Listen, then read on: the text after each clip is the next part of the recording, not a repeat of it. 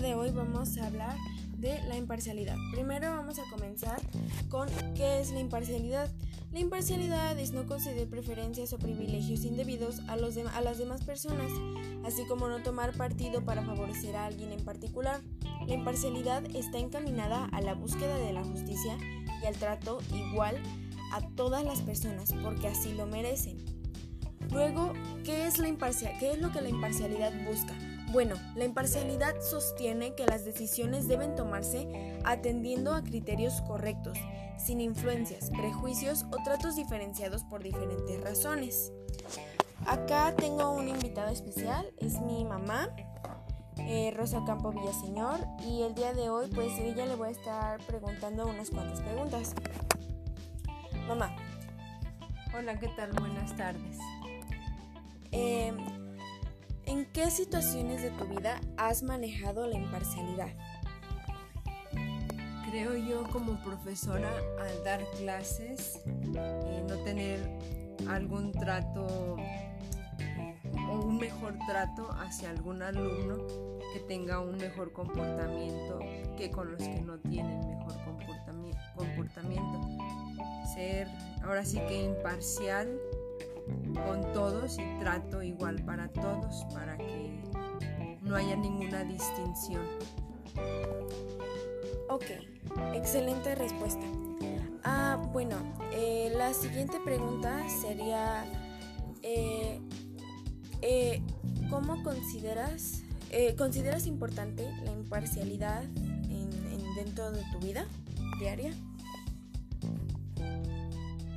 Sí, sí, porque no debe de haber preferencias y a todos y todos debemos de tener el mismo trato para todas las personas porque si creo que seamos de la raza que seamos tenga si alguna enfermedad o algún tipo de síndrome están en, en nuestras vidas debe de ser el trato igual para todos y bueno, para finalizar, ¿consideras que la imparcialidad es un valor y por qué? Desde mi punto de vista debería considerarse como un valor, como la honestidad, este, la solidaridad, porque ser imparciales nos trae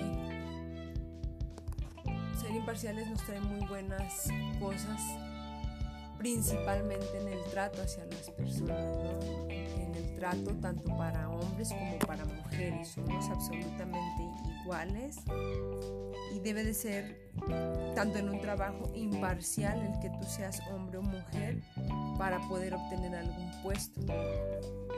Ir cambiando todos esos conceptos que tenemos y tomarlo como un valor para aplicarlo así en nuestras vidas. Gracias. Muchísimas gracias por tu participación.